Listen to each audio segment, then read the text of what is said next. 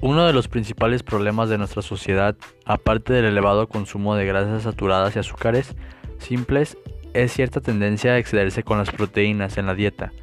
Un exceso de proteínas se traduce en más grasa acumulada, ya que la mayoría de alimentos proteicos, en particular los de origen animal, son ricos en colesterol y grasas saturadas, principales causantes de los problemas de sobrepeso y obesidad. Así pues, nos formulamos diversas cuestiones. ¿Qué son las proteínas? ¿Qué cantidad deberíamos consumir? ¿Puede una dieta vegetariana proporcionar una cantidad adecuada de proteínas? Las proteínas son los materiales de construcción y mantenimiento del organismo. Son macromoléculas constituidas a partir de unidades más sencillas. Vendrían a ser los ladrillos, el cemento y la pintura de un edificio.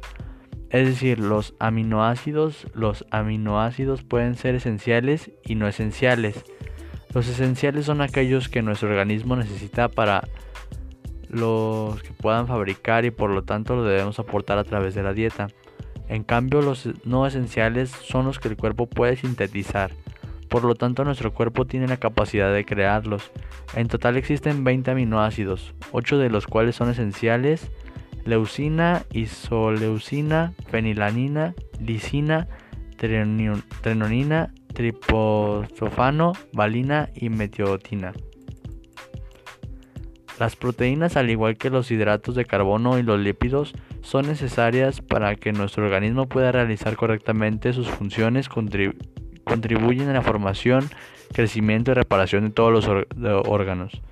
Actúan como enzimas, almacenamiento de nutrientes, entre otras muchas funciones.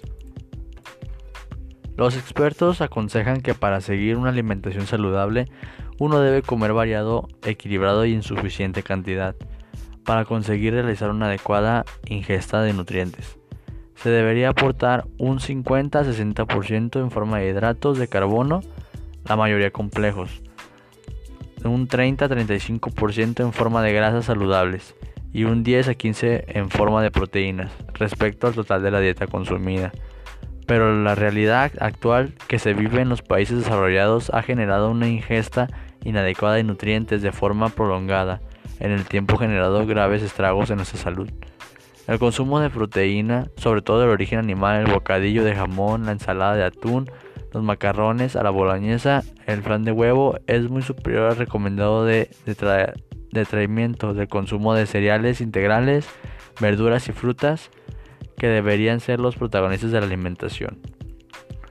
Un alto consumo de proteínas, sobre todo de origen animal, puede ser novicio y puede provocar un aumento de los niveles de colesterol en sangre, en aumento de la excreción de calcio y un mayor riesgo de enfermedades renales en personas propensas a este tipo de problema.